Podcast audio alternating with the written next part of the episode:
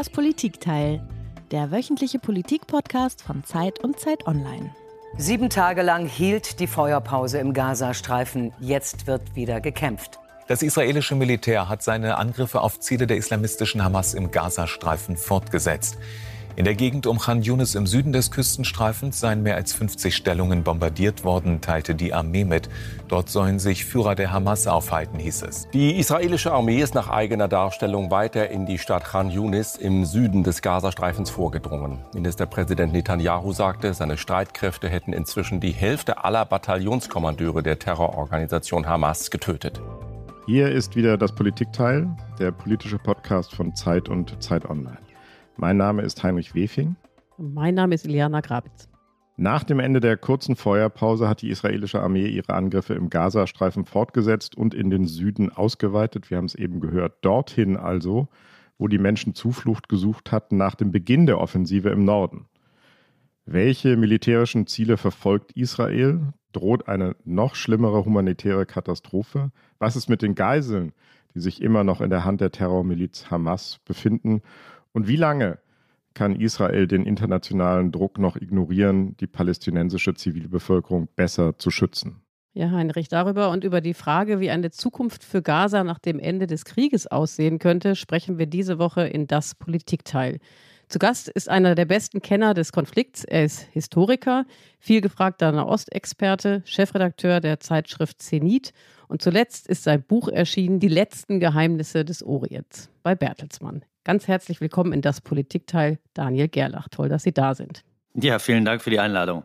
Genau, Herr Gerlach. Und wie alle Gäste haben Sie auch ein Geräusch mitgebracht, das uns heute zu dieser Sendung hinführen soll.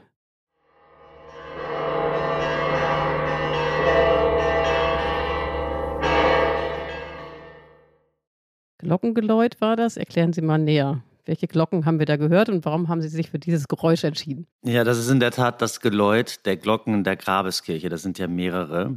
Und äh, die Grabeskirche ist natürlich eines der bedeutendsten, wenn nicht das bedeutendste Heiligtum der Christen und äh, liegt in der Altstadt von Jerusalem. Dort haben, ich glaube, sechs christliche Konfessionsgemeinschaften Platz, die sich auch gegenseitig argwöhnisch beäugen und äh, auf sehr engem Raum ähm, immer wieder auch Anspruch erheben auf den äh, Ort des Grabes Christi. Sie bekämpfen sich regelrecht.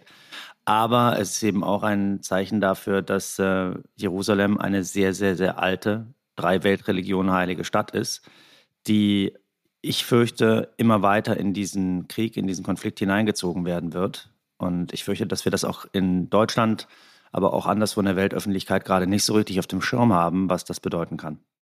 Hm. Darüber sprechen wir.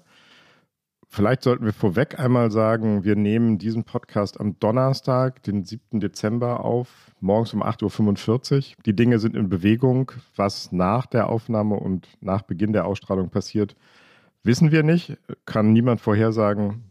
Wenn wir von den Ereignissen überholt werden sollten, dann ist das unser Podcast-Pech. Herr Gerlach, wir haben es im Intro gehört, die israelische Armee ist nun auch in den Süden Gazas vorgerückt, bis ins Zentrum der größten Stadt dort. Was wissen Sie über die Lage dort on the ground? Was hören Sie? Na, ich bin, wie gesagt, nicht vor Ort und das ist äh, ganz wichtig zu betonen, mhm. denn es gibt natürlich ganz viele, noch immer Journalisten, auch viele Journalisten, die ihr Leben gelassen haben in den letzten Wochen dort, äh, die aber noch versuchen, äh, einigermaßen unabhängig aus dieser Region zu berichten, aus Gaza, aus Khan Yunis und ähm, es scheint eben so zu sein, dass die israelische Armee, die ja Anfang, anfänglich den Gazastreifen in zwei Teile geteilt hat, also im sogenannten Wadi Rasa, das ist so ein, ein Flussbett, sind sie reingegangen, um dann erstmal den Norden zu isolieren, Gaza-Stadt, die eigentlich am dichtesten und auch am äh, ja, engsten besiedelte Gegend im Gazastreifen. Dort hat man den ersten Teil der Operation durchgeführt. Dann hat man der Bevölkerung im Vorfeld ja gesagt, sie solle den Norden evakuieren und nach Süden gehen, unter anderem nach, nach Khan Yunis. Als dann nach der letzten Feuerpause die Offensive im Süden losging, ähm, wurde auch immer wieder von humanitären Organisationen beklagt, dass die Menschen dort äh, ja hingegangen waren, um äh, der Gewalt und dem Krieg zu entfliehen. Und äh, auch, dass sie auch dort jetzt nicht sicher sind. Die israelische Armee hat dann gesagt, wir haben ja Flugblätter verteilt und äh, über WhatsApp und verschiedene äh, Internetkanäle den Menschen mitgeteilt, auf welche Gegenden wir unseren Einsatz konzentrieren. Aber nun sind die Menschen im Gazastreifen ja keine Schachfiguren. die man einfach so von einem Quadrat aufs andere ziehen kann, äh, um sie dann eben aus, dem, aus der Schusslinie zu nehmen. Und äh, ich kann Ihnen nicht sagen, wie viele Menschen derzeit täglich dort sterben, aber äh, es scheint, äh, die, die, also die, die, die Heftigkeit der Angriffe aus der Luft oder auch auf dem Boden scheint äh, enorm zu sein. Und ähm, ein anderes Thema, was äh, die Menschen durchaus besorgt, ist ja auch die Ankündigung oder die Überlegung der israelischen Streitkräfte, die Tunnel unter Khan Yunis, wo man davon ausgeht, auch dass dort sehr, sehr viele äh, Hamas-Kämpfer sich versteckt halten, auch Hamas-Führer, äh, mit Meerwasser zu fluten. Beides kommen wir dann gleich nochmal intensiver zu sprechen, aber vorab vielleicht nochmal die Frage, die israelische Armee hat am Dienstag von den bislang intensivsten Kämpfen gesprochen.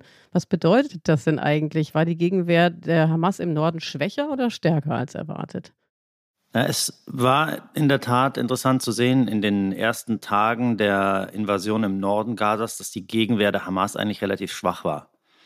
Ähm, man hatte schon den Eindruck, als würde die Hamas entweder, als sei sie so schwer getroffen unter den Bombenangriffen, die die Israelis vorausgeschickt haben, wo sie ja buchstäblich jedes höhere Gebäude in Gaza in Schutt und Asche gelegt haben, oder aber, dass sie sich zurückzieht und versucht, eben den vorrückenden Truppen eine Falle zu stellen. Das ist auch eine typische Hamas-Taktik. Das ist auch eine Taktik, die man im Grunde schon, kann man in die, in die islamische Geschichte zurückgehen, aus der sich die islamistischen Kräfte ja auch immer wieder speisen und Vorbilder suchen, dass man den Gegner überrascht, dass man den Gegner erstmal in Sicherheit wählt und dann äh, zuschlägt. Es scheint aber auch so zu sein, dass die äh, Führer der Hamas oder große Teile der Hamas-Kräfte sich ähm, in dem Zeitpunkt, in dem sie absehen konnten, dass die israelischen Streitkräfte Gaza-Stadt einnehmen würden oder nach Gaza-Stadt vordringen würden, mit der Zivilbevölkerung, vielleicht sogar vor der Zivilbevölkerung schon nach, nach Khan Yunis und in den Süden zurückgezogen hat. Das äh, würde natürlich jetzt militärtaktisch wahrscheinlich auch Sinn machen, weil sie dann den Schutz der Zivilbevölkerung weiter hat, genießt, also die Zivilbevölkerung als Schutzschild hat äh, und sich, von, sich neu aufstellen kann und es ist auch wahrscheinlich, dass die Verstecke, in denen man große Teile äh, der Geiseln gefangen hält, sich auch dort befinden, einfach aus logistischen Gründen, weil man dann natürlich damit rechnete, dass äh, sie in Verhandlungen ausgetauscht werden und die Nähe nach Rafah, die Nähe zum ägyptischen äh, Grenzposten natürlich gegeben ist. Dass das eine enorm zynische Taktik ist, sich unter der Zivilbevölkerung zu verstecken, ist verschiedentlich schon gesagt worden. Wir interessieren uns aber heute vor allen Dingen für die Zivilbevölkerung selbst ähm, jedenfalls in diesem ersten Segment des Podcasts. Sie haben es schon angesprochen, viele Menschen sind aus dem Norden in den Süden geflohen, so wie es die israelische Armee ihnen nahegelegt hat, sehr, sehr nahegelegt hat. Die sind da in provisorischen Unterkünften. Sie sind extrem schlecht versorgt, wenn die Berichte stimmen. Was bedeutet das für die Menschen ganz konkret, wenn sie jetzt auch dort angegriffen werden? Wo können die eigentlich noch hingehen? Nirgendwo. Hm. Nirgendwo, das ist äh, so, da, darauf gibt es eine ganz einfache Antwort. Äh, die können nicht mehr in den Norden zurückgehen, weil der Norden großflächig zerstört ist. Ähm, mehrere hunderttausend Menschen haben nach Schätzung von internationalen Organisationen ihre Bleibe verloren. Ich muss daran erinnern, der Wintereinbruch in Gaza ist nicht so hart wie hier. Gaza liegt am Mittelmeer, aber auch ähm, in Gaza wird es heftige Regenfälle im Winter geben. Es wird, äh, es wird einen Winter dort geben. Es kann dort auch schneien. Und äh, diese äußeren Faktoren haben wir noch gar nicht eingepreist. Nein, sie können nirgendwo hingehen. Und äh, letztendlich muss man dir auch sagen, die Menschen sind ja auch verzweifelt und müde. Wo sollen sie? Also selbst soll man ihnen morgen sagen, okay, jetzt geht ihr wieder in den Norden, dann geht ihr wieder in den Süden. Ähm, wie sollen die Menschen sich fortbewegen?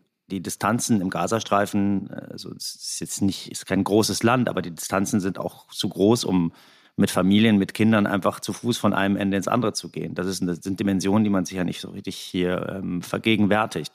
Es gibt keinen Treibstoff da. Ähm, die internationalen Hilfsorganisationen sind ja nicht in der Lage, jetzt auch nur annähernd so viele ähm, Versorgung in den Gazastreifen zu bringen, wie in der Zeit, in der es keinen Krieg gab, obwohl der Bedarf viel, viel höher ist jetzt. Wir haben ja seit äh, Beginn der Bodenoffensive und auch schon vorher immer wieder Bilder hier in den Medien gesehen über die zerstörten Häuser, von den völlig überfüllten Krankenhäusern und von den zivilen Opfern in Gaza. Was wissen Sie denn konkret über die Opferzahlen? Also da werden ja immer diese ähm, Zahlen der Hamas-Behörde genannt. Ähm, was weiß man genau und was wissen Sie über die Versorgungslage? Können Sie das ein bisschen näher erklären? Ich bin kein Fachmann für die humanitäre Versorgung und bei Zahlen halte ich mich wirklich auch in der Öffentlichkeit zurück, weil ähm, Sie sagen eine falsche Zahl und das gibt vielen Menschen dann Anlass dazu, alle Aussagen, die sie treffen, zu diskreditieren. Ähm, insofern kann ich Ihnen nur sagen, ich habe relativ früh als der Krieg losging und das Thema Zuverlässigkeit der Opferzahlen aufkam, ähm, mal verglichen. Wie waren die Zahlen bei früheren Kriegen, bei früheren Angriffen äh, im Verlauf des Krieges und, und dann auch die Zahlen, die die von der Hamas äh, ja, kontrollierten Gesundheitsbehörden äh, herausgegeben haben und wie verhielten die sich zu späteren offiziellen Zahlen, die die Vereinten Nationen herausgegeben haben. Und da gab es Unterschiede, die waren aber nicht gravierend. Und äh, das kann ich Ihnen dazu nur sagen. Dieses Argument wurde ja dann auch in der öffentlichen Debatte mehrfach vorgebracht, dass es natürlich immer Anlass gibt, an Zahlen zu zweifeln, aber um ganz ehrlich zu Ihnen zu sein, für die politische Bewertung der Situation halte ich es für irrelevant, ob man von 11, von 15 oder von 18.000 Toten spricht. Mhm. Ähm, wenn wir ziemlich sicher davon ausgehen können, dass der allergrößte Teil davon, ich weiß jetzt nicht, wie viele davon Frauen und wie viele davon Kinder sind, auch wenn es dazu offizielle Zahlen gibt, aber wenn das der allergrößte Teil der Menschen keine Verantwortung haben für den 7. Oktober und auch nicht äh, gegen Israel Terroranschläge verübt haben. Man kann wirklich von einer apokalyptischen Lage sprechen. Sie haben im Gazastreifen auf einer Fläche von ungefähr oder auf einer Länge von 42 Kilometern etwas über 2,2 Millionen Menschen. Davon sind jetzt 1,8 Millionen Menschen vertrieben worden und das bereits mehrfach. Das hat sich nun alles im Süden Gazas konzentriert. Nun wird wieder gewarnt, dass evakuiert werden soll östlich von El Yunis. Ähm, und das ist schlicht unmöglich. Die Infrastruktur ist kaputt, die Menschen sitzen in der Falle und humanitäre Hilfe kann fast nicht mehr geleistet werden. Die Lage wird von Stunde zu Stunde schlimmer. Die Bombardierungen wurden überall intensiviert, auch hier in den südlichen Gebieten, in Khan Yunis und sogar in Rafah. Was ich in den letzten Tagen gesehen habe, ist, dass die Zahl der Binnenflüchtlinge, die aus dem sogenannten mittleren Gebiet und jetzt auch aus den südlichen Gebieten in Richtung Süden stark zugenommen hat. Das war zuerst der UN-Welternährungsexperte Martin Frick über die apokalyptische Lage in Gaza und dann der Vertreter der WHO Richard Piepercorn mit seiner Einschätzung der humanitären Lage in Gaza. Herr Gerlach, wenn Sie das hören, diese Einschätzungen sind akkurat nach Ihrem Dafürhalten und nach Ihren Erfahrungen? Ich habe überhaupt keinen Anlass daran zu zweifeln. Mhm. Ähm, natürlich ist es auch Aufgabe der Hilfsorganisation, politischen Druck auszuüben und die Situation in ihrer Dramatik auch zuzuspitzen und so zu beschreiben, dass die internationale Gemeinschaft darauf reagiert.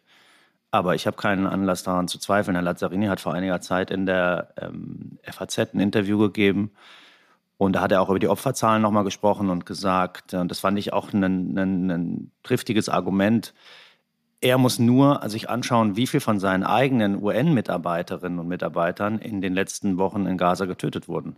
Mhm.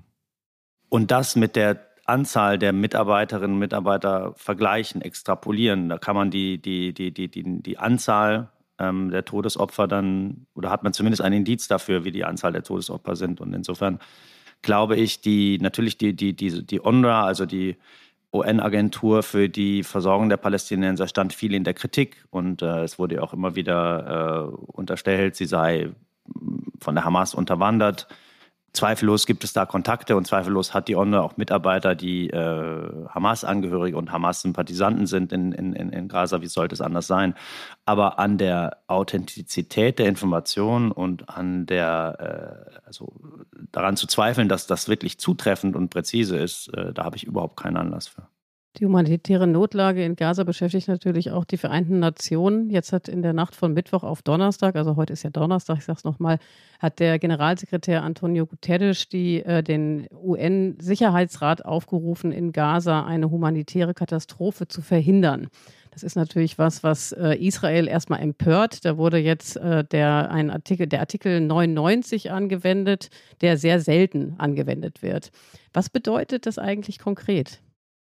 Ich bin jetzt, muss ich sagen, kein Völkerrechtler. Ich habe das auch äh, mit Interesse gelesen, dass dieser Artikel offensichtlich seit langer Zeit nicht mehr zum Einsatz gekommen ist. Damit kann offensichtlich der UN-Generalsekretär ohne Initiative eines Mitglieds des, des Sicherheitsrates den Sicherheitsrat mit einer Angelegenheit befassen, was ja sonst eine, ein Privileg der Mitglieder des Sicherheitsrats beziehungsweise auch der, der, der ständigen Mitglieder der Vetomächte ist. Und hier kann der Generalsekretär sagen, dieses Thema ist so wichtig, es muss hier eine, er kann quasi die Institutionen umgehen ein Stück weit und, äh, und den Sicherheitsrat damit beschäftigen.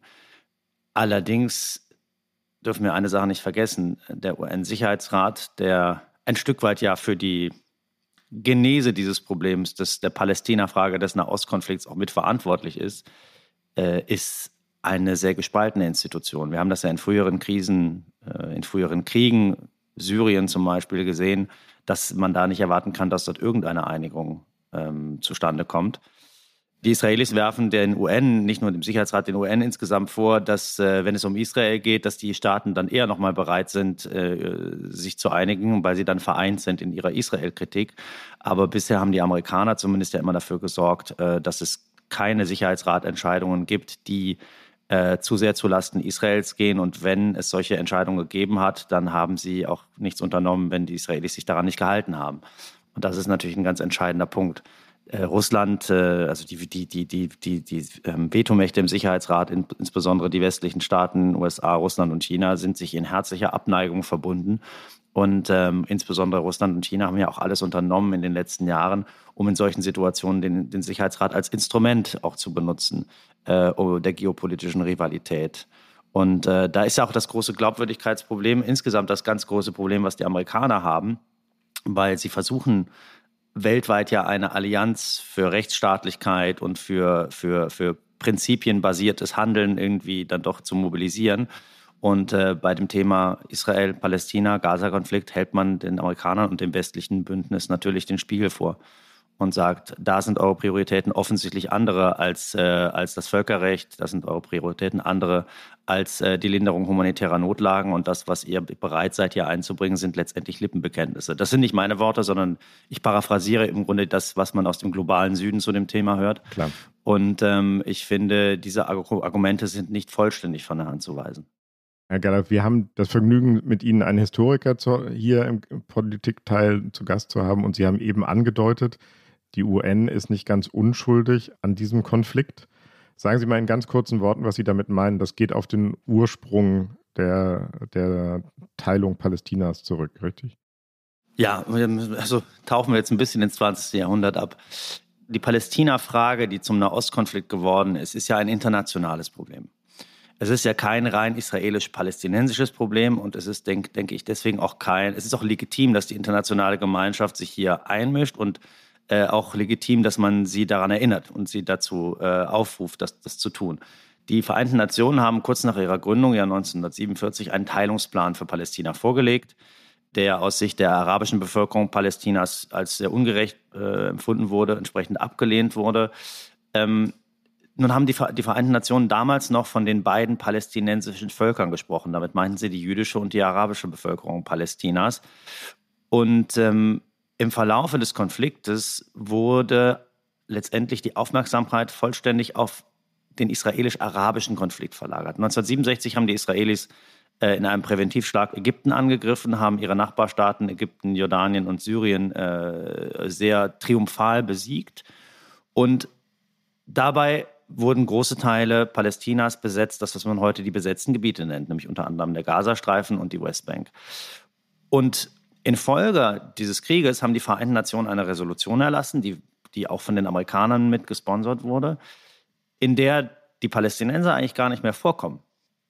Hier wird die Aufmerksamkeit des Konfliktes komplett auf das israelisch-arabische Thema äh, geschoben. Und man glaubte dann tatsächlich immer wieder in den Jahren danach offensichtlich, dass man mit einer israelisch-arabischen Annäherung den Palästina-Konflikt lösen könnte und dass man im Grunde Frieden mit den Palästinensern machen könnte ohne die Palästinenser. Es gab dann in den 90er Jahren einen, wie wir alle wissen, gescheiterten Versuch, äh, das anders zu machen, ähm, der auch sehr optimistisch aufgenommen wurde. Das waren die Osloer Friedensverträge. Und ich glaube, wir haben jetzt keine Zeit, über das Scheitern und, und, und darüber zu sprechen, was dazu geführt hat, Leider dass es nicht, nicht erfolgreich genau. war. Aber ähm, es in den letzten Jahren war die Aufmerksamkeit wieder auf dem israelisch-arabischen Thema. Eine sehr positive Entwicklung, dass Israel sich mit verschiedenen arabischen Staaten annähert, namentlich den Vereinigten Arabischen Emiraten, Bahrain, Marokko, die sogenannten Abraham-Abkommen. Es gab die Hoffnung, dass vielleicht auch Israel und Saudi-Arabien einen Frieden schließen würden. All das, sagte man, sei nicht dazu geeignet, um die Palästina-Frage zu lösen. Aber es entstand auch in Europa, im Westen, der Eindruck, der Frieden kehrt jetzt in den Nahen Osten zurück, weil Israel sich mit den Arabern einigt. Und das war natürlich auch Teilen der israelischen Politik ganz lieb, dass man die Aufmerksamkeit von dem Palästina-Thema ablenken konnte, denn, denn das ist der eigentliche ungelöste Konflikt, die Palästina-Frage, während israelisch-arabische Konflikte territorial oder wie auch immer lösbar sind. Und das meine ich damit, dass die Vereinten Nationen hier eine Rolle spielen, denn, denn die, diese, diese, die Verlagerung des Themas auf die, auf, die, auf die internationale Dimension weg von dem israelisch-palästinensischen ist auch ein Resultat der, des internationalen Umgangs mit dem Thema, mhm. also der Vereinten Nationen und anderer multinationaler Formate. Eine äh, Ergänzung noch, eine Nachfrage noch. Sie haben jetzt nur den israelischen Präventivangriff gegen seine arabischen Nachbarstaaten 1967 äh, erwähnt. Ich glaube, es ist für den Kontext ganz hilfreich, äh, daran zu erinnern, dass zuerst die arabischen Nachbarländer unmittelbar nach der Staatsgründung Israels Israel angegriffen haben, 1948, wenn ich das richtig sehe, oder? Ja, das ist richtig. 1948 äh, gab es den ersten Nahostkrieg. Da haben sich auch arabische Staaten daran beteiligt. 1956 äh, gab es dann die Suez-Krise, wo Israel im Verbund mit äh, Großbritannien und Frankreich, die den arabischen Nationalisten eins auswischen wollten, im Suezkanal angegriffen hat. Also wir können natürlich diskutieren, wer hat wen zuerst angegriffen. Ähm, ich würde mich da lieber auf die historischen Fakten beschränken. Wir können auch über 1973 reden, im Yom Kippur-Krieg, wo die arabische Seite angegriffen hat. Also es ist. Ähm ich wollte nicht darüber sprechen, wer zu angefangen hat, sondern ja. ich wollte nur verhindern, dass der Eindruck entsteht, es gab in der ganzen Zeit, wir haben, glaube ich, viele Hörerinnen und Hörer äh, und Moderatoren eingeschlossen, die keine Experten für diesen Konflikt sind, ja. daran zu erinnern, dass es nicht nur einen israelischen Präventivangriff in diesem ganzen Zusammenhang ging. Darum ging es mir. Absolut richtig, ja. Ich wollte noch einmal nach diesem historischen Exkurs, ähm, den ich super interessant finde, nochmal zurückkommen zur Lage in Gaza jetzt und in Südgaza. Und da ist das Gegenargument der israelischen Seite ja immer, was soll denn unsere Armee tun im Kampf gegen einen Gegner, der sich zwischen Zivilisten versteckt und zivile Infrastruktur für militärische Zwecke nutzt? Wenn die Israelis die Hamas bekämpfen wollen, müssen sie zivile Opfer in Kauf nehmen. So deren Argumentation. Was umgekehrt hieße, wenn sie zivile Opfer ausschließen wollen, müssten sie den Kampf gegen Hamas einstellen. Das ist ein, glaube ich, präzise beschriebenes Dilemma. Wie sollte die israelische Armee aus Ihrer Sicht mit diesem Dilemma umgehen? Erstmal vorab, ich bin jemand, der die Situation betrachtet und analysiert. Ähm, ich bin nicht unbedingt ein Politikberater, der Ihnen sagt, das ist falsch, so sollen Sie es machen. Mhm. Wenn ich darin die Aufgabe der Historiker und auch die Aufgabe der Journalisten sehe, zu sagen, wie man es machen soll, dann glaube ich, überschätzen wir etwas unseren Einblick in die de operativen Details. Absolut. Und deswegen glaube ich auch nicht, dass man äh, sich nur kritisch mit einer Situation auseinandersetzen kann, wenn man gleichzeitig die bessere Lösung zur Hand hat. Was ja gerne mal gefordert wird, was auch gerne von der Politik gefordert wird. Ja, die Journalisten sagen, das geht so nicht, wie wollen Sie es, wie, wie stellen Sie es denn vor, dass wir es machen? Ich gehe erstmal grundsätzlich davon aus, dass das Dilemma nicht nur daran besteht, dass man äh, Zivilbevölkerung versuchen muss zu schonen, sondern ich glaube, das Dilemma ist anders gelagert. Oder es, es gibt ein zusätzliches Dilemma und das ist die Frage, wer ist eigentlich Zivilist? Wenn man sich die Diskurse sowohl auf der äh, palästinensischen Seite anschaut, als auch nach dem 7. Oktober auf der israelischen, dann kommt man eigentlich zu der erschreckenden Erkenntnis, das Thema Zivilisten wird zwar immer wieder in öffentlichen Formaten und Pressekonferenzen zur Sprache gebracht. Die Frage, wer ist aber ein Zivilist, wird sehr unterschiedlich beantwortet. Für die Ideologie der Hamas und für die Anhänger der Hamas gibt es in Israel keine Zivilisten. Jeder Bürger Israels ist aus der Sicht dieser Gruppen ein potenzieller Soldat, ein Besatzer, jemand, der, und Sie finden die Belege dafür ja auch allenthalben auf den Straßen, jeder israelische Bürger ist aus Perspektive der Hamas und ihrer Anhänger ein, ein, ein, ein potenzieller Soldat, ein potenzieller Unterdrücker. Also gibt es keine Zivilisten. Mit diesem Argument hat man damals auch in den äh, 90er und äh, 2000er Jahren Selbstmordattentate auf äh, zivile Ziele, auf Busse zum Beispiel, gerechtfertigt, dass man gesagt hat, in Israel gibt es keine Zivilisten. Das ist eine Haltung, die leider auch in anderen Teilen der arabischen Welt weit verbreitet ist. Man betrachtet Israel als ein durch und durch militarisiertes System, in dem es eigentlich keine Zivilisten gibt, sondern jeder Mensch zur Besatzung und Unterdrückung beiträgt. Die Frage ist, wie ist es andersrum gelagert? Nach meinem Eindruck ist auch in Israel mittlerweile die Haltung sehr weit verbreitet, dass Gaza aus Menschen besteht, die zwar zivile Kleidung tragen, letztendlich aber Kriegspartei sind. Und auf der einen Seite propagieren das extremistische Politiker mhm. in einer sehr, sehr offenen und unverblümten Art und Weise. Sie sagen, Gaza muss dem Erdboden gleichgemacht werden und die Bevölkerung bis, bis hin zur Fantasie über Einsatz von Atomwaffen und genozidalen Diskursen. Ähm, es gibt diejenigen, die darauf hinweisen, dass die schlimmsten oder möglicherweise schlimmsten Grausamkeiten, die am 7. Oktober verübt wurden, mit von palästinensischen sogenannten Zivilisten verübt wurden. Also von Menschen, die nicht in, in, in, in, in Hamas Kampfmontur auftauchen, sondern die in der zweiten und dritten Welle nachgerückt sind, um dort ihr Gemüt zu kühlen, sich an der, Paläst an der israelischen Bevölkerung zu vergreifen, auf eigene äh, Rechnung Geiseln zu nehmen und so weiter. Und das hat man als, auch als Beleg dafür angeführt, dass die Palästinenser so sind. Wenn, ein, wenn man einem, einem Palästinenser aus Gaza äh, einen Juden ausliefert, kann man davon ausgehen, dass er ihn umbringen wird, weil er Jude ist und weil der Hass so groß ist in der Bevölkerung. Es wird in Deutschland sehr, sehr wenig darüber gesprochen, weil viele auch, glaube ich, vielen fehlt die Information und viele fühlen sich auch unsicher, beziehungsweise halten das für sehr kontrovers. Aber Vergeltung, anders gesagt Rache, ist ein ganz, ganz wichtiges Motiv dieses israelischen Feldzugs in Gaza. Ich habe daran überhaupt keinen Zweifel. Und man kann das in den Begriff äh, kleiden, die Wiederherstellung des Abschreckungspotenzials. Das ist ein Begriff, der oft in den ersten Tagen verwendet wurde, mhm. der dann ein bisschen zurückgefahren äh, wurde, aus auch so strategischen Gründen, denke ich. Aber das, was wir in Gaza sehen, ist, ist zwar eine, die Folge einer Antiterroroperation, aber die Art und Weise, wie diese Operation geführt wird, lässt nicht darauf schließen, dass man versucht, Zivilisten in großer Zahl zu schonen. Und die Frage können Sie sich äh, stellen, wenn sich ein Terrorist in einem, ich meine, das ist natürlich immer so eine so konstruierte Frage, wenn sich ein Terrorist in einem Kindergarten verschanzt, werfen Sie dann eine Bombe auf den Kindergarten, um den Terroristen zu töten. Und die Antwort der arabischen Welt darauf ist, dass ja, das tun sie, wenn die Kinder darin Palästinenser sind. Das würden sie nicht tun, wenn die Kinder darin Juden, Israelis, Deutsche, Amerikaner wären.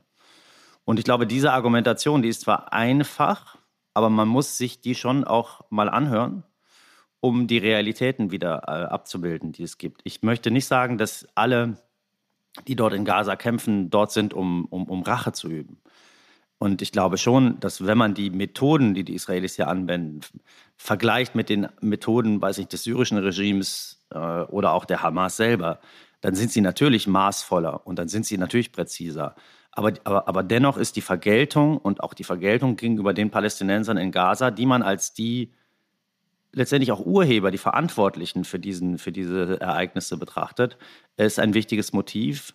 Und ähm, es ist zwar in der strategischen Kommunikation der israelischen Streitkräfte, kommt es nicht vor, aus nachvollziehbaren Gründen, aber in dem politischen Diskurs, in den Regierungsparteien, äh, aber selbst auch bei Netanyahu selber kommt das durchaus vor.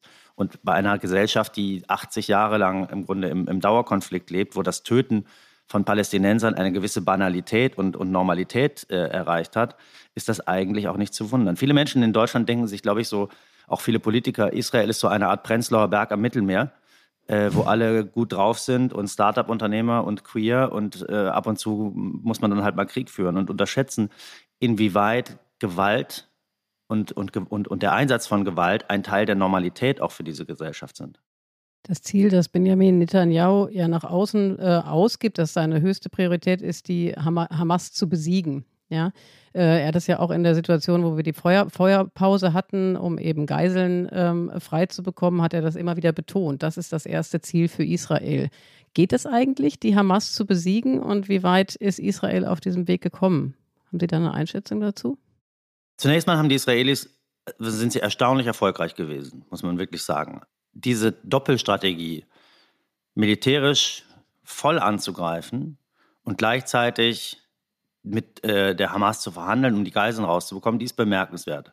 Und die zeugt davon, dass es eben nicht nur Politiker gibt, die jetzt zuschlagen wollten, um die Charta auszuwetzen und der eigenen Bevölkerung zu zeigen, wir, wir, wir, wir können uns noch verteidigen, sondern dass es eben auch eine also hochprofessionelle Nachrichtendienstler gibt, die mit der arabischen Seite, die die arabische Seite verstehen, die an konkreten und praktischen Lösungen interessiert sind, die effizient sind und die auch bereit sind, unorthodox zu operieren. Das ist eben das auch, was die, das israelische Sicherheitsestablishment aus, ausmacht.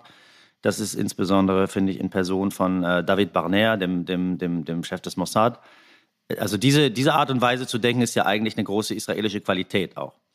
Und ähm, die Doppelstrategie war extrem riskant. Weil es hätte natürlich passieren können in den ersten Tagen, dass wenn sie mit dieser Gewalt äh, losschlagen, dass sie dann alle Geiseln entweder im Verlauf der Operation töten, selber, oder eben, dass die Geiseln von der Hamas sofort getötet werden.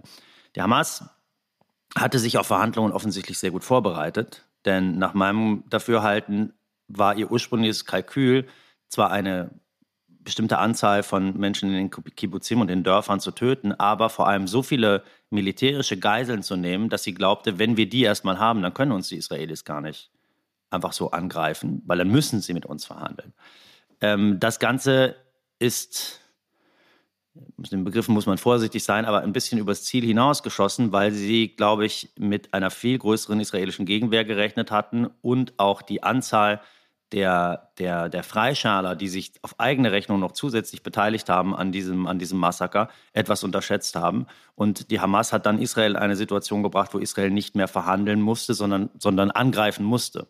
Also hat Israel da keine Option mehr gelassen. Dennoch hat, die, hat das Verhandeln deswegen auch funktioniert, weil sich die Kataris und die Amerikaner äh, als pro-palästinensische und pro-israelische Verhandlungsmacht eben sehr früh eingebracht haben und äh, konkret an Lösungen arbeiten wollten. Das Ganze ist dann gescheitert. Ich kann Ihnen nicht genau sagen, woran. Es gibt da unterschiedliche Erklärungen, die man im Hintergrund hört. Das eine ist, äh, dass die Hamas wohl nicht in der Lage war, mehr den, also die, die, die Geiseln, also sicherzustellen, dass sie die Geiseln ausliefern kann. Möglicherweise, weil sie gar nicht alle in Hamas Hand waren, möglicherweise, weil auch äh, einige davon wieder erwarten gar nicht mehr am Leben waren. Das sind alles Spekulationen. Möchte ich darauf bestehen, dass ich über das Leben der Geiseln nichts weiß. Äh, der, der, aus der katarischen Seite war zu hören, dass es an technischen Problemen gescheitert ist, weil sich Israel an bestimmte Abmachungen nicht gehalten hätte, auch wieder angefangen hat, zum Beispiel äh, Palästinenser in der Westbank zu verhaften, obwohl man ja gerade erst, also Jugendliche und, und also so Verwalt, in Verwaltungshaft zu nehmen, obwohl man gerade eigentlich erst äh, die Freilassung verhandelt hatte. Dann gibt es die Erklärung, dass die Hamas die Israelis über die Kataris aufgefordert habe, keine Aufklärungsdrohnen einzusetzen in der Zeit der Geiselbefreiung, um eben zu verhindern, dass die Israelis darauf Rückschlüsse ziehen, wo sich die anderen Geiseln befinden. Darauf hat es diesen Deal gegeben während der Waffenruhe, dass das äh, nicht passieren sollte. Und dann sollen wohl doch Drohnen gesichtet worden sein, die möglicherweise amerikanische Drohnen waren. Und äh, die Unterhändler werfen den Amerikanern vor, dass sie für die Israelis eben diese Gelegenheit genutzt hätten, um Aufklärung zu betreiben. Auch das sind unbestätigte Informationen, aber es gibt äh, nach meinem Eindruck hinter den Kulissen gerade auch äh, ein Zerwürfnis zwischen den Amerikanern und den Kataris, eine Enttäuschung. Und wenn schon die Unterhändler nicht mehr miteinander verzahnt arbeiten können, dann bedeutet das natürlich für Israel und die Hamas auch, dass hier kaum noch Verhandlungen möglich sind. Lange Erklärung, aber ich hoffe, es ist halt irgendwie ein bisschen Na klar. dazu beigetragen, um die Hintergründe zu beleuchten. Palestinian civilians are not to blame for the carnage committed by Hamas. Palestinian civilians must be protected. That means Hamas must cease using them as human shields. It's hard to think of an act of greater cynicism. It means Israel must take all possible precautions to avoid harm to civilians. It means food, water, medicine, and other essential humanitarian assistance must be able to flow into Gaza and to the people who need them. It means civilians must be able to get out of harm's way. It means humanitarian pauses must be considered for these purposes. Das war der amerikanische Außenminister Anthony Blinken, äh, der in sehr klaren und überraschend präzisen Worten gefordert hat, dass Israel ähm, seine militärische Strategie ändern muss, dass Zivilisten geschützt werden müssen, dass sie versorgt werden müssen. Der internationale Druck auf Israel wächst insgesamt eben auch von den Amerikanern, ihren wichtigsten Verbündeten. Bislang scheint das aber in Israel kaum Gehör zu finden, Herr Gerlach. Stimmt dieser Eindruck und warum kann Netanyahu das immer noch ignorieren? Am Anfang war es so, dass die Amerikaner öffentlich sehr wenig Kritik geäußert haben und hinter den Kulissen äh, relativ deutlich waren. Äh, Sie erinnern sich sicher daran, als Joe Biden damals äh, relativ zu Beginn, äh, unmittelbar nach dem 7. Oktober, den Israelis dorthin geflogen ist und den Israelis gesagt hat, lasst euch bitte jetzt nicht von, von, von Wut treiben. Mhm. Das ist, haben wir nach 9-11 gemacht und hat damit im Grunde letztendlich auch gesagt, wir wollten Rache nehmen und, äh, und haben viele politische Fehler begangen. Mittlerweile ist es, glaube ich, umgekehrt. Nach meinem Eindruck ist die Kritik öffentlich lauter geworden. Im Hintergrund scheint man aber relativ gut miteinander noch zu kooperieren. Netanyahu hat die Erfahrung, erstmal das Verhältnis zwischen Netanyahu und Joe Biden ist ein denkbar schlechtes. Biden hat sicher nicht vergessen, dass Netanyahu in den letzten Wochen seiner Amtszeit als Vizepräsident von Obama ihm nochmal na, richtig in die Hacken getreten hat und schon bevor Obama und Biden aus dem Amt waren, sich mit äh, seinem Nachfolger Trump verbündet hat und auch sich öffentlich diesbezüglich geäußert hat. Äh, das ist bei beiden, glaube ich, sehr äh, lange noch äh, hängen geblieben. Und das Verhältnis, das persönliche Verhältnis zwischen Joe Biden und, und, und Netanyahu ist keines von Vertrauen geprägtes. Aber die Amerikaner haben natürlich zwei Probleme. Auf der einen Seite wird die laut Umfragen in Amerika die Israel- und Palästina-Politik zunehmend weniger populär. Es gibt immer mehr junge Menschen, die sagen, irgendwas stimmt da nicht mit unserer Positionierung. Auf der anderen Seite haben sie aber im Kongress äh, und da, wo Biden natürlich Stimmen braucht, eine umgekehrt gelagerte Situation. Sie haben eine sehr starke, starke Republikaner, die sich für die Palästinenser überhaupt nicht interessieren. Und äh, sie müssen Budgetverhandlungen durchbringen. Das heißt also, die Positionierung, ähm, dass man in dieser Stunde äh, der Wahrheit 100 Prozent auf Seite, Seiten Israels stehen muss, die ist im amerikanischen politischen Establishment sehr populär auch. Und äh, das ist etwas, was, hier, was die Amerikaner ausbalancieren müssen. Das, ein interessantes Beispiel sehen Sie zum Beispiel an einer Ankündigung von Blinken von gestern, wo es um die Siedlergewalt im Westjordanland geht. Da haben die Amerikaner angekündigt, dass sie Visasanktionen verhängen werden ähm, gegen Siedler, die sich äh, an palästinensischer Zivilbevölkerung vergehen, äh, also die Situation im Westjordanland destabilisieren, Übergriffe planen und durchführen und so weiter. Das ist zwar interessant, dass die Amerikaner solche Sanktionen mal ankündigen. Die Frage ist nur, und wenn man sich die palästinensische Reaktion darauf anschaut, dann, dann, dann besteht sie darin, dass man sagt, es scheint den Siedlern dann darum zu gehen, ob sie jetzt nach Disneyland mit ihrer Familie mal in Urlaub fahren können oder ob sie weiterhin Palästinenser äh, verprügeln und zusammenschießen. Äh, die Sanktion, die da angedroht wurde, die ist relativ harmlos. Also Visasanktionen, dass man kein Visum für die USA bekommt, äh, dafür muss man eigentlich keine Gewaltverbrechen begehen. Äh, da reichen andere Delikte. Und ähm, natürlich könnten die Amerikaner Finanzsanktionen verhängen gegen diejenigen, die die völkerrechtliche Situation im Westjordanland verletzen, gegen diejenigen, die Übergriffe auf palästinensische Dörfer und Städte organisieren. Das ist alles möglich. Das amerikanische Finanzsystem kann die Menschen sehr empfindlich treffen und die Europäische Union diskutiert das Thema ja auch gerade. Aber dennoch bleiben die, bleiben die Sanktionen, die die Amerikaner da bereit sind, ins Feld zu führen, aus, aus, zumindest aus Sicht der Palästinenser, sehr, sehr zahnlos. Also man misst da mit unterschiedlichen äh, Gewichten. Und äh, insofern glaube ich, klar, die Amerikaner möchten gerne, dass dieser, dass dieser Krieg möglichst bald aufhört. Und zwar insbesondere, bevor der Wahlkampf losgeht in den USA. Ähm, da kann er sich negativ auch für Biden auswirken. Aber ich glaube, die israelische Seite fühlt sich auch verpflichtet, einfach das jetzt durchzuziehen. Man kann sagen, es gibt Netanyahus persönliche Motive dafür, dass er möglichst lange an der Macht bleiben möchte, dass er möglichst lange möchte, dass dieser Krieg weitergeht.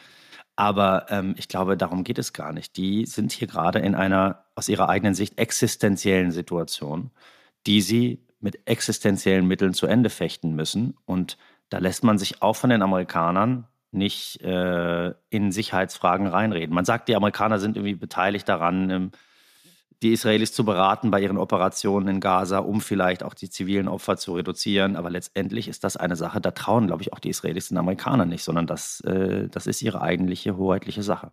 Herr Gerlach, gelegentlich heißt es ja, der Krieg werde in dem Moment zu Ende sein, wenn die USA sagen, er müsse zu Ende sein. Stimmt das eigentlich noch? Also dahinter steht ja die Frage, wie groß der Einfluss der Amerikaner im Nahen Osten noch ist. Nein, das denke ich nicht. Also die Amerikaner haben ähm, im Nahen Osten insgesamt nicht mehr so viel Einfluss wie früher, was auch nicht heißt, dass sie weg sind. Aber ähm, sie haben auch auf Israel in einer solchen Situation nicht den Einfluss, dass sie den Rhythmus bestimmen.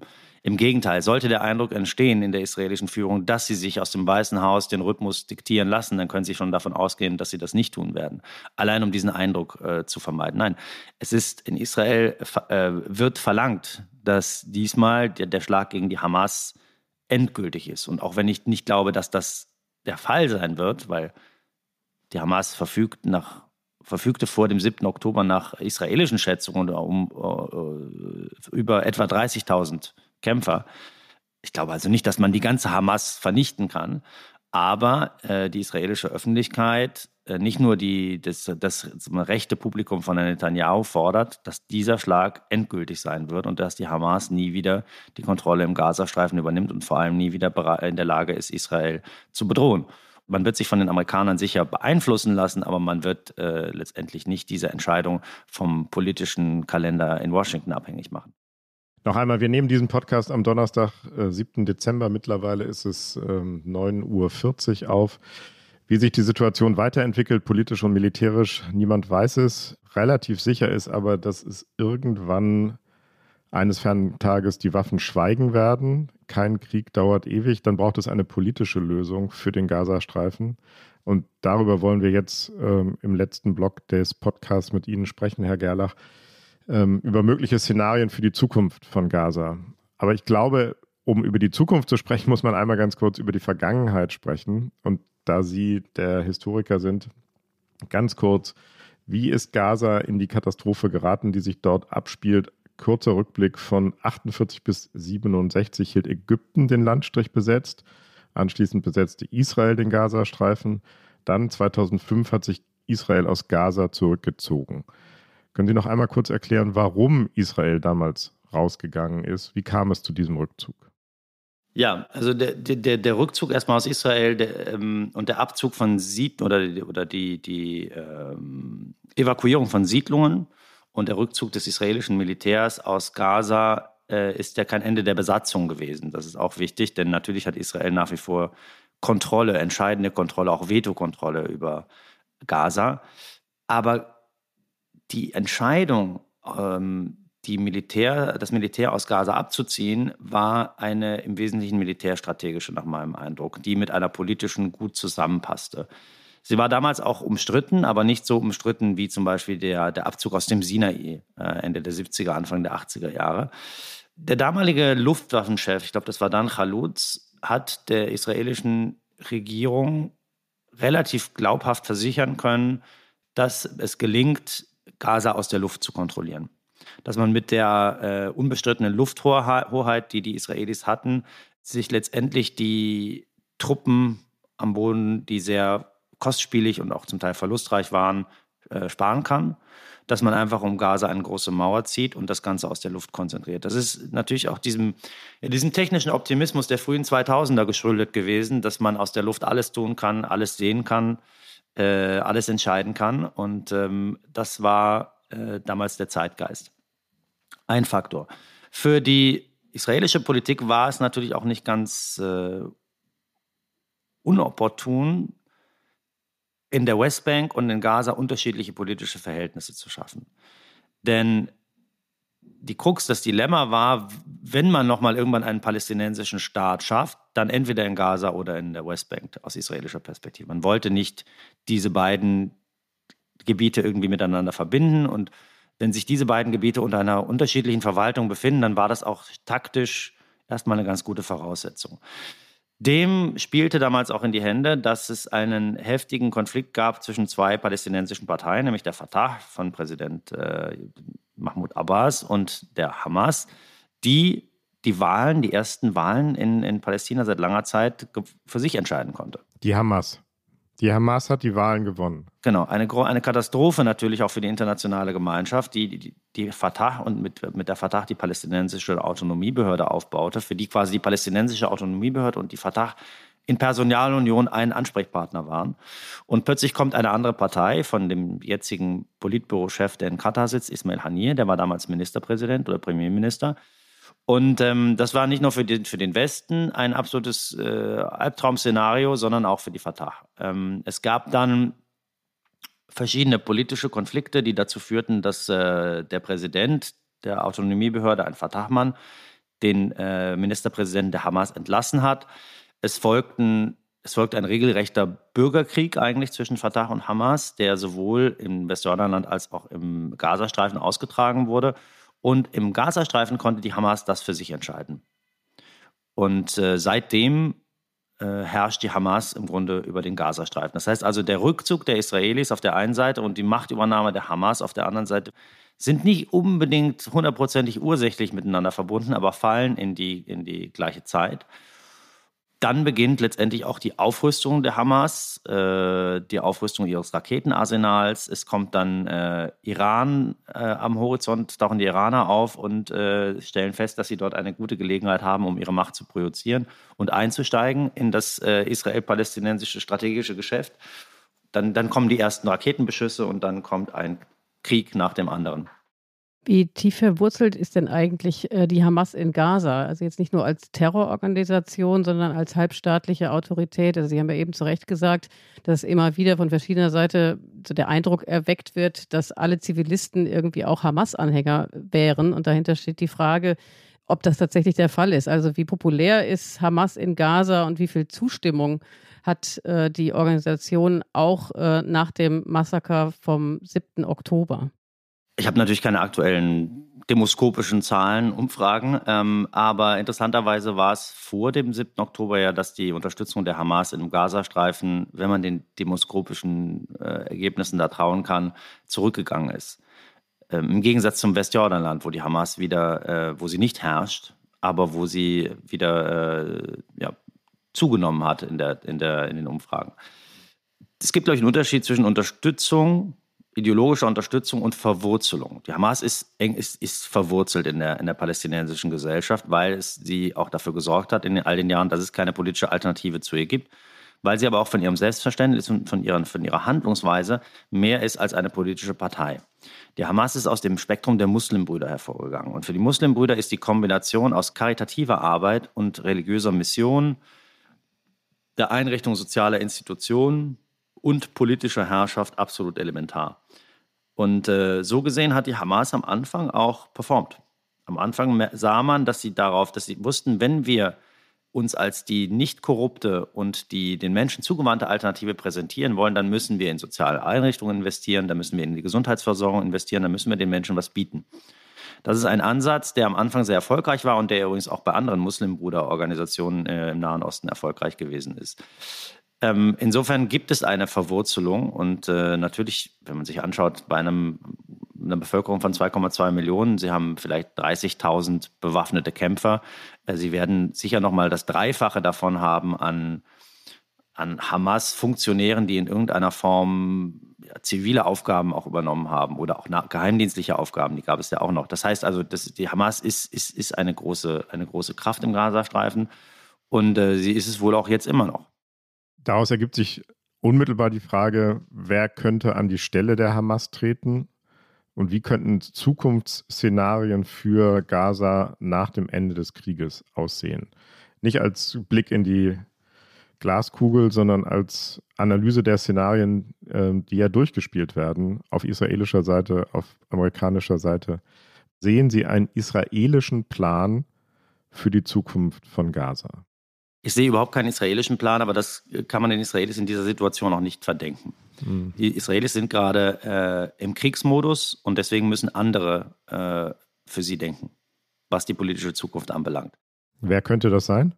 Die internationale Gemeinschaft, Europäer, Amerikaner, aber auch, äh, auch äh, Araber oder zumindest auch die israelische Zivilgesellschaft natürlich, meine ich jetzt. Wenn ich sage die Israelis, dann meine ich in dem Punkt Netanyahu und die unmittelbaren Entscheidungsträger. Die Tragik an der Sache ist, je, je länger dieser Krieg dauert und je mehr Menschen sterben und je mehr Gaza zerstört wird, desto mehr schwinden die Optionen für eine politische oder für eine, für eine sinnvolle politische Alternative. Und ähm, deswegen habe ich auch relativ früh, als es losging und als dann die Waffenruhe in, äh, in Aussicht stand, das damit der Hoffnung verbunden, dass man diese Waffenruhe als Vorwand nutzen kann, um sich schon mit einem politischen Prozess zu verzahnen in dem Moment, wo man verhandelt und wo man die Möglichkeit hat, wo man noch Kommunikationskanäle hat, äh, auch mit den arabischen Staaten, vielleicht ist es ja dann möglich, die Waffenruhe zu verlängern und nochmal ein Stück weit zu verlängern, um diesen, und dann einen Prozess einzuleiten, in dem man über die politische Zukunft des Gazastreifens konkret nachdenkt. In diesem Fall, was die Zukunft des Gazastreifens anbelangt, möchte ich vielleicht dann mal meine Rolle als reiner äh, Beobachter, Historiker der Situation verlassen und, und, und äh, vorwärts denken, denn auch das kann man sich erlauben, wenn man, wenn, man, wenn man sich intensiv mit der Situation beschäftigt. Ich habe mit einem ähm, Freund und Kollegen, einem äh, deutsch-arabischen Verfassungsrechtler, mal so einen Plan entworfen hm. äh, für die politische Zukunft des Gazastreifens, und zwar für die Errichtung eines arabischen Mandats. Ähm, wir glauben, dass es eine, ein Szenario wäre und man sollte jetzt bitte auch nicht sagen, das wird nicht umsetzbar sein oder die und die machen nicht mit, weil sonst kann man Szenarien komplett vergessen. Szenarien leben immer davon, dass sie erstmal vielleicht äh, hypothetisch sind und dann verfeinert werden und äh, dann auch abgeklopft werden. Aber wir gehen davon aus, dass die einzige Alternative in der derzeitigen Situation eigentlich wäre, dass ähm, der Krieg gestoppt wird und dass ein Bund aus arabischen Staaten, die sich jetzt schon konstruktiv eingebracht haben, wie zum Beispiel Katar, Saudi-Arabien, die Vereinigten Arabischen Emirate, Ägypten, auch Staaten, die zum Teil Beziehungen schon mit Israel unterhalten, hier eine multinationale arabische Polizei- und Militärmacht stellen und die Kontrolle über die Sicherheit des Gazastreifens übernehmen und man gleichzeitig eine, eine, ein arabisches Gremium, ein palästinensisches Gremium äh, errichtet, bestehend aus den großen Familien und Verbänden, die es ja im Gazastreifen noch gibt. Wahlen kann man jetzt nicht organisieren, die einen Zivilgouverneur äh, ernennen und dass im Grunde wir eine palästinensische Zivilverwaltung neben einer arabischen Polizei- und Militärverwaltung haben. Dafür müsste Israel sehr, sehr weitreichende Garantien und Konzessionen machen. Israel müsste dieser Streitmacht erlauben, freien Zugang zum Gazastreifen zu haben, der nicht vom israelischen tagespolitischen Veto abhängt. Äh, man müsste den arabischen Staaten erlauben, dort wieder einen Flughafen zu errichten, freien Zugang von der, See, von der Seeseite aus zu haben und natürlich auch garantieren, dass es keine wechselseitigen Angriffe gibt. Also weder von dem Gazastreifen auf Israel noch von Israel auf den Gazastreifen. Ich weiß, das klingt etwas abenteuerlich und, und, äh, und weit gefasst, aber überlegen Sie sich mal, also soll, soll mal jemand um die Ecke kommen und mir ein besseres Szenario präsentieren? Ich kenne ich kenn keins. Ich höre die ganze Zeit nur, die palästinensische Autonomiebehörde soll übernehmen. Was? Also ein, ein Geröllhaufen, einen Friedhof? Was soll die palästinensische Autonomiebehörde dort machen? Israel soll die Militärverwaltung in den Gazastreifen errichten. Wir haben gesehen, wohin das führt. Und wir haben auch gesehen, dass das sehr, sehr große Kosten und auch Opfer für Israel bedeuten wird. Oder man überlässt den Gazastreifen sich selber und hat an, am Ufer des Mittelmeers vor den Toren Europas die größte humanitäre Notlage. Wohin die Menschen dann gehen, wenn sie sich überhaupt irgendwohin bewegen können, das wissen wir. Hm nur einmal nachgefragt, nicht als Kritik, sondern aber als Nachfrage. Haben wir in den vergangenen Jahren nicht immer gesehen, dass die arabischen Staaten eigentlich ein relativ zynisches Spiel auch mit den Palästinensern getrieben haben und sich sehr wenig in der Gegend für die Interessen der Palästinenser eingesetzt haben? Die arabischen Staaten würden das würden den Begriff zynisches Spiel, glaube ich, mit einiger Legitimation an Israel, die Amerikaner und auch die Europäer zurückspielen können. Mhm. Ich glaube, das zynische Spiel, man nennt das halt unterschiedliche Prioritäten, äh, das kennen wir alle ganz gut. Die arabischen Staaten sind da sicherlich äh, Meister darin, oder auch die arabischen Regime, äh, die Situation im Nahostkonflikt für ihr persönliches oder auch so politisches Überleben auszunutzen und äh, haben die Palästinenser auch äh, in vielen Fällen nicht gut behandelt. Aber die arabischen Staaten sind auch heute Gestaltungsmächte. Und zwar Gestaltungsmächte, die sie vorher nicht waren. Also ich weiß nicht, ob Sie sich vor 10, 15 Jahren hätten vorstellen können, dass die, dass die Weltgemeinschaft sich in Dubai trifft, um dort, dort und nicht in, in Berlin äh, die Zukunft äh, des Kampfes gegen den Klimawandel zu diskutieren. Und ein paar Tage später kommt Wladimir Putin. Saudi-Arabien ist heute eines der, eines, eine, nicht nur eine Regionalmacht, sondern auch eine Macht, die auf globalem Level mitspielt. Ähm, der Persische Golf ist eine Art neuer Mittelpunkt der Erde geworden. Die Beziehungen, die austariert werden zu China, zu Indien, äh, die Investitionen, die getätigt werden. Das heißt also, Teile der arabischen Welt sind heute Global Players mit vielen Schwächen. Schauen Sie sich das kleine Katar an, was Katar an Investitionen tätigt wo die sich überall eingekauft haben, aber auch was sie für, für ein politisches Gewicht auf die, auf die, äh, in die Waagschale werfen können, wenn es darauf ankommt. Das heißt, ähm, das Bild der passiven arabischen Welt, die nichts tut, außer von heute auf morgen nach morgen zu denken und dafür zu sorgen, dass der eigene Stamm, die eigene Familie die Macht behält, das ist, glaube ich, ein Klischee, was heute nicht mehr äh, zu rechtfertigen ist. Man kann dafür immer noch Argumente finden, aber ich denke, wir sollten die arabische Welt in dieser Hinsicht schon ernst nehmen. Und äh, es gibt letztendlich ja nur eine Nachbarschaft. Ja, seit dem Krieg in der Ukraine, äh, seit dem russischen Angriff auf die Ukraine, äh, müsste uns ja eigentlich klar sein, dass die Zahl der Nachbarstaaten in unserer unmittelbaren Nachbarschaft, und das ist ja das Mittelmeer, begrenzt ist.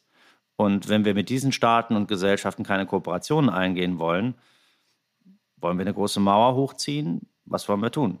Also letztendlich sind wir auch dazu ein Stück weit verdammt. Das sage ich jetzt nicht, weil ich Arabophil bin und seit 25 Jahren die arabische Welt bereise, auch Israel und auch andere Staaten der Region. Aber ich denke, es ist tatsächlich notwendig, hier Kooperationen einzugehen in unserem und übrigens auch im israelischen ureigenen Interesse. Die Frage ist, ob die arabischen Staaten damit machen, denn die wollen natürlich nicht das aufräumen, was andere zerstört haben. Aber eine arabische Verantwortung wäre ein Konzept, was man durchaus mal auf internationaler Ebene etwas breiter diskutieren sollte.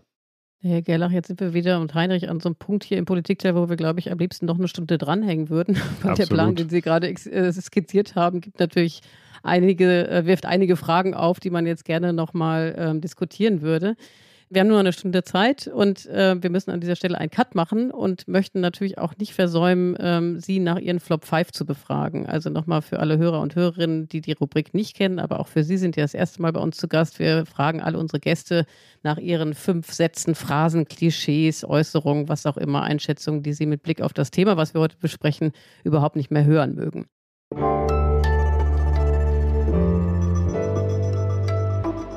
Die Flop 5. Was ist denn Ihr erster Flop? Muss ich das auch begründen, warum das meine Flops sind? Oder? Kurz. Das ist eine schnelle, kurze Rubrik. Genau. Kurze Erklärung. Wenn es nur vier sind, ist auch fein. Mein Flop 1 ist definitiv der Begriff der Staatsräson. Ähm, ich finde den interessant und ich beschäftige mich auch damit. Ich habe nur den Eindruck, dass 80 Prozent der Menschen, die den derzeit benutzen im Zusammenhang mit den deutsch-israelischen Beziehungen, überhaupt nicht wissen, worum es da geht und was dahinter steckt und was auch die Konsequenzen dessen sind. Und ähm, das ist de definitiv ein Begriff, den ich zwar, das ist einer meiner Flops, ich rede gern darüber, aber ähm, einfach so äh, als Phrase rausgehauen finde ich den einigermaßen unerträglich. Mein Flop 2 ist der Begriff des Flächenbrands.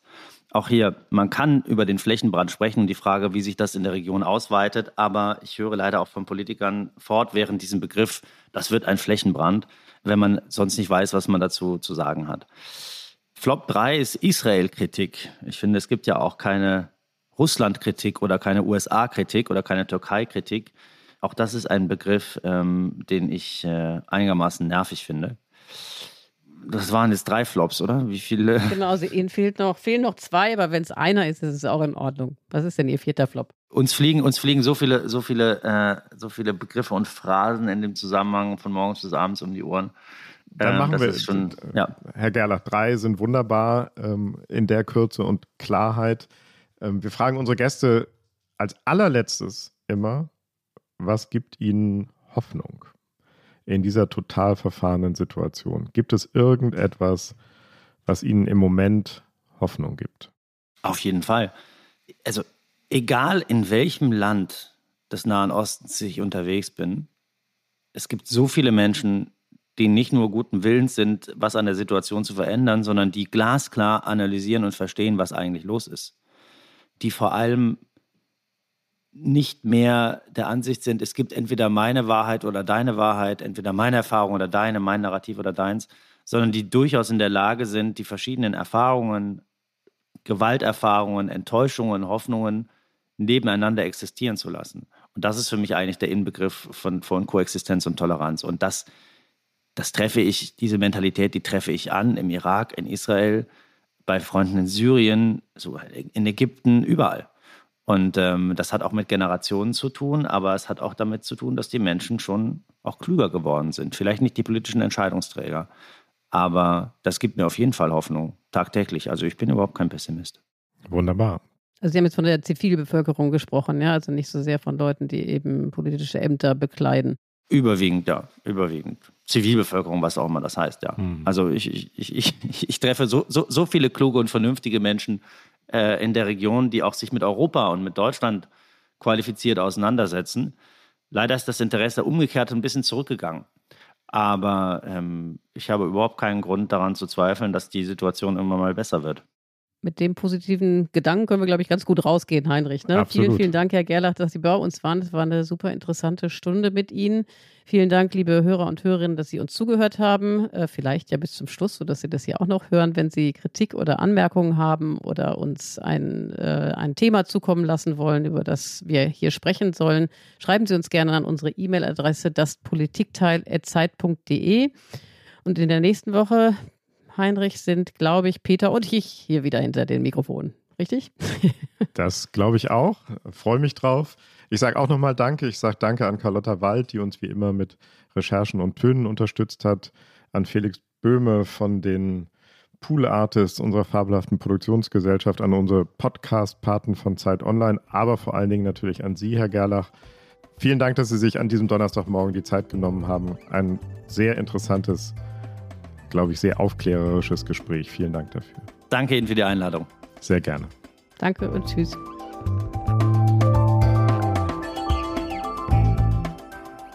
Das Politikteil ist ein Podcast von Zeit und Zeit Online, produziert von poolartists.de.